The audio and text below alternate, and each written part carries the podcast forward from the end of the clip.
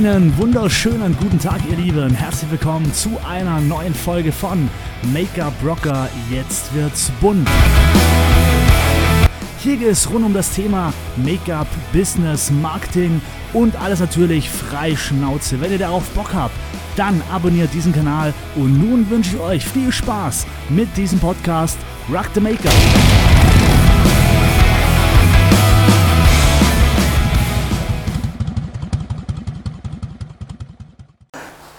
Einen wunderschönen guten Tag, ihr Lieben. Äh, Rock the Make-up und äh, herzlich willkommen zu einer neuen Folge von Make-up Rocker. Jetzt wird's bunt. Heute geht es um das Thema Wann soll ich denn überhaupt aufhören mit TFP-Shootings? Denn äh, viele kennen es, TFP-Shootings macht man ja meistens immer ganz gerne am Anfang, um seine Setkarte so ein bisschen aufzubessern. Man sucht sich einen Fotografen, nimmt Aufträge an und äh, ist vielleicht in irgendwelchen Model, wie sagt man dann so, Model... Ähm, Plattformen vertreten und kriegt Anfragen äh, ohne Ende für TFP-Shootings.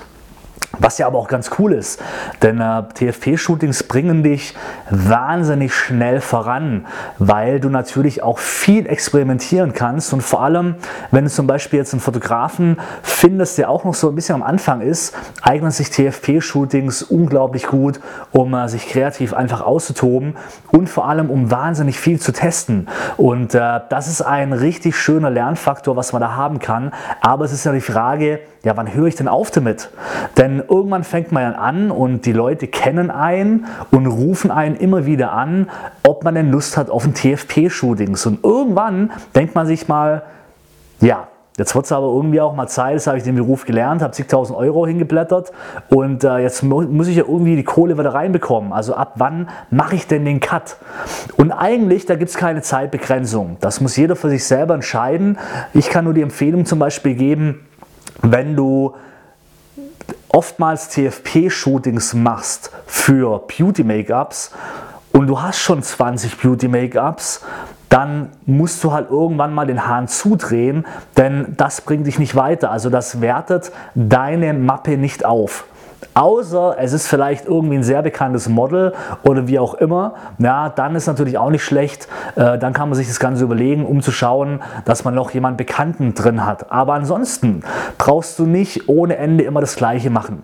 Was anderes zum Beispiel auch, ähm, wenn jemand sagt, Mensch, ich möchte mal, hast Bock auf ein TFP-Shooting, irgendwas Kreatives, wo man sich austoben kann, dann ist es auch wieder cool. Also mach das wirklich abhängig davon, ob dieses Shooting dich weiterbringt in deiner Setkarte, ja, also quasi in deiner Werbung. Und wenn das Ganze nicht so ist, dann würde ich es auch nicht machen, sondern dann würde ich mir die Zeit bezahlbar machen, also bezahlt lassen.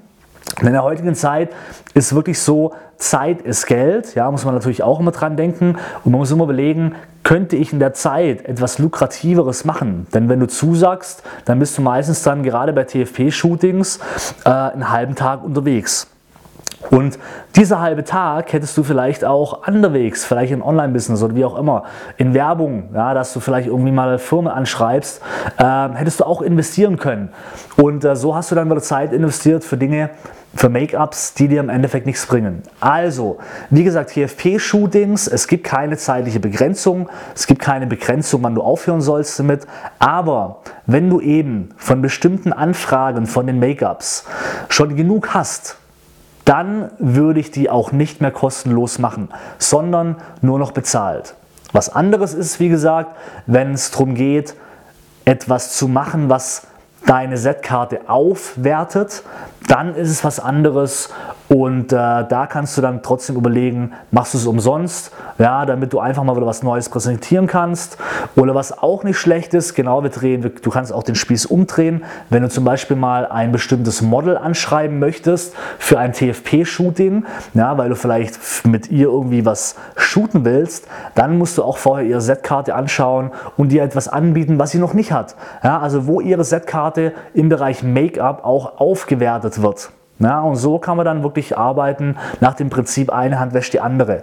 Aber ansonsten ständig das Gleiche zu machen, da ist irgendwann mal genug und das muss man dann nicht mehr machen, sondern da würde ich mich dann, würde ich mir klipp und klar dann die Make-ups einfach bezahlen lassen. Ja, weil irgendwann musst du ja auch dein Geld wieder rausbekommen und äh, ansonsten wird das zur Gewohnheit für viele und dann ruft man dich nur noch an für TFPs, aber ein Auftrag, der dir Geld generiert, wirst du nachher schlecht finden. Na, also irgendwann anfangen, einfach Dinge zu canceln, nur noch ganz gezielt und ganz spezifisch dir die Make-ups raussuchen, worauf du Bock hast. Ja, die kannst du noch umsonst machen als TFP, aber alles andere lässt du dir in Zukunft dann bezahlen.